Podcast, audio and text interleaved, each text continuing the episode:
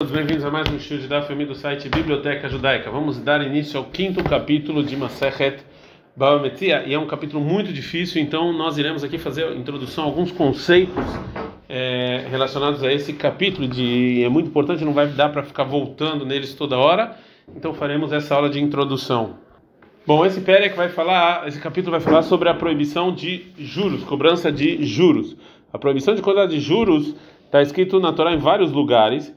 E a pessoa que empresta com juros, ele na verdade ele transgride é, vários, várias proibições. É, entre elas, é, Elokenoshe, você não pode cobrar em Shemot 22, 24, que é proibição de você fazer um empréstimo com é, juros. E também Et seu dinheiro você não vai dar com juros, o Bemarbit, e com juros você também não vai dar para comer. E vai Kra 25, 37. E também altikach meiton neshech vetarbit, você não vai pegar neshech e tarbit, são duas palavras sinônimos de juros, que a gente vai explicar o que elas são, e não vai colocar juros.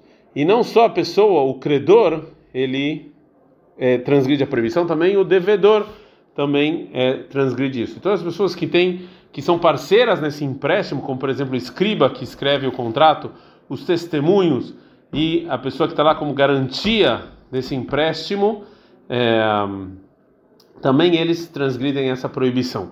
E também, é, fora essas proibições todas, também eles transgridem a proibição de em frente de um cego não colocar um obstáculo, porque já que é proibido e você causou esse empréstimo de juro, você também é, acaba transgredindo essa proibição. A Gamará mostra que a proibição de juros é como se fosse a proibição de roubo. Por outro lado, tem discussões entre a moradim se o tribunal tira do credor os juros que ele pegou e devolve para o devedor ou não, porque isso aqui não é considerado roubo mesmo. Então, pela Allahá, a Allahá fica que realmente a gente tira do credor esses juros, mas se o credor morreu, a gente não tira dos herdeiros dele. Então não é realmente como se fosse roubo realmente. Também, se o credor pegou um objeto como juros, ele não precisa devolver esse objeto. Então a gente vê que não é realmente roubo. E tem pessoas que falaram que é que óbvio que os juros não é como roubo mesmo, já que o devedor ele aceita isso, mas mesmo assim é, a proibição é como se fosse é, roubo.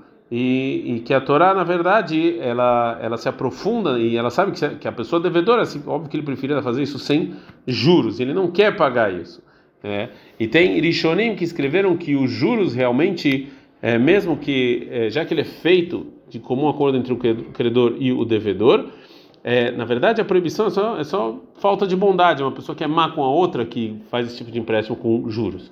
Existem vários tipos de juros e mesmo uma, uma para uma, um valor muito pequeno. É, e já ribit dvarim são juros de palavras, também isso é proibido, como por exemplo, o devedor ele avisa o credor que uma pessoa está vindo na cidade, isso também é considerado é, juros. É, os juros da Torá é chamado de nesher, já que o devedor nesher vem de perda, que o devedor perde dinheiro, e também de tarbit, que vem de ribui, já que o credor ganha mais é, dinheiro. E pela Torá não é proibido somente o que a gente chama de juros ribit ktsutsa, juros fixos, ou seja, que os dois fixaram o devedor e o credor no momento do, da, da, é, do empréstimo. E Rahamim acrescentaram também ribit mukdemet, ou seja, que o devedor dá para o credor um presente antes do empréstimo, para depois ele emprestar, e também ribit meucheret, que ele faz isso depois. E um juros que ele não é fixo, ou seja, é, é uma proibição só rabínica, e em geral é chamado de avkat ribit, ou seja, não, juros como se fosse o pó dos juros, ou seja, algo, algo que não é juros mesmo.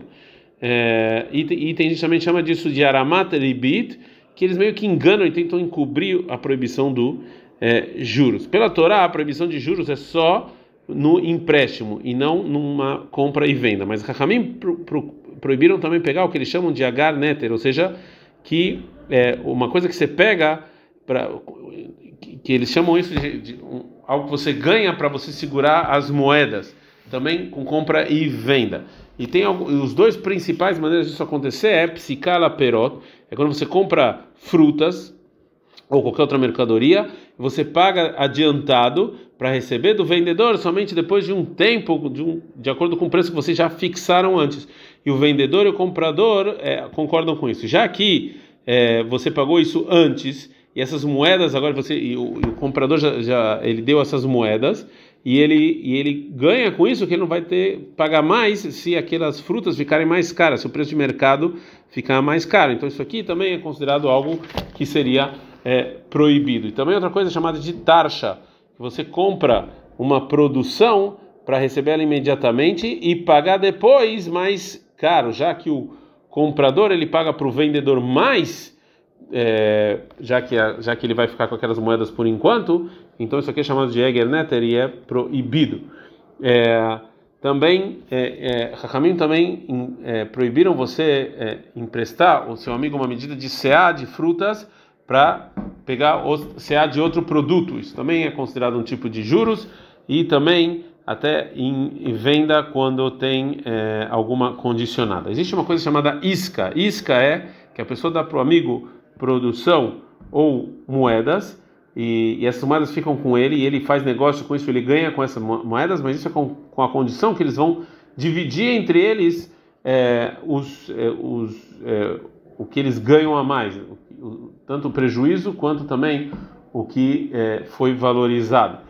E a falou que isso aqui é essa isca é considerado metade é, empréstimo e metade guardar o objeto. Então a gente vê aquelas moedas dessa isca como se fosse metade ainda para a pessoa que deu e ele tá e a pessoa que recebeu está guardando isso e tudo que eles ganharem disso é para a pessoa é para a pessoa que deu. Por outro lado, se ele perde a, per, a perca a perda também é a pessoa que deu.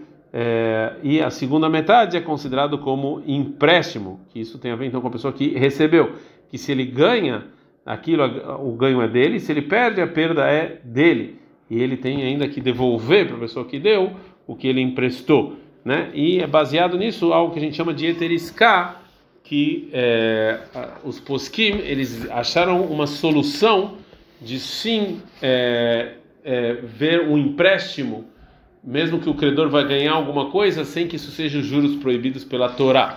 E tem vários detalhes relacionados a esse eteriská é, e óbvio que é, aqui em bancos em Israel a gente faz isso.